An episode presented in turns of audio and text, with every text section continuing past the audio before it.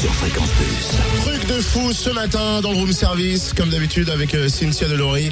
On vous réveille, on vous sort du lit et depuis deux jours, on suit bien évidemment le petit journal, on regarde et on voit Maxime Muscat, Wiz chroniqueur, à qui Yann Barthez lance plein de défis. Le défi en ce moment, c'est de refaire la marche pour l'égalité entre Lyon et puis Paris. Forcément, il y a un passage par la Bourgogne. Hier, il était du côté de Tournu, du côté de Mâcon.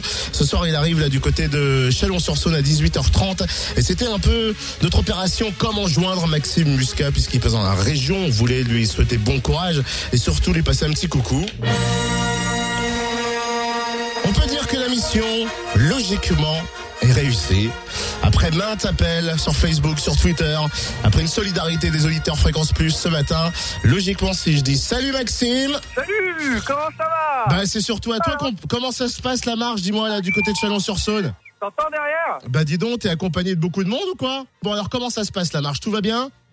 Euh, On a reçu un super accueil, on a récupéré encore des bouteilles de vin, une poêle, je sais pas pourquoi, il y a un mec qui m'a filé une poêle.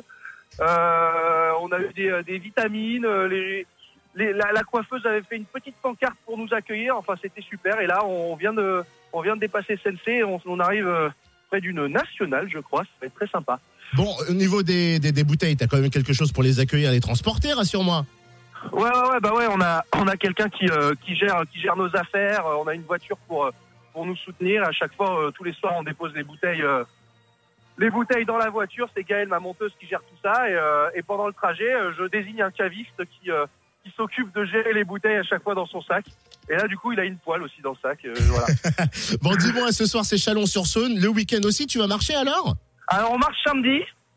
On marche samedi. Je sais plus exactement les, les, les, les trucs. Tu pourras peut-être les trouver. euh, les, les départs et les arrivées, je m'en souviens plus trop. Mais dimanche, relâche. Et après, on repart lundi, mardi, mercredi. Et donc, si on veut ça venir, sera 8 étapes et à chaque fois 30 km de marche. et si on veut venir t'accueillir, si on veut venir marcher avec toi, c'est toujours ouvert, il n'y a pas de problème pour ça? Ah bah, euh, carrément, on vous attend. hein.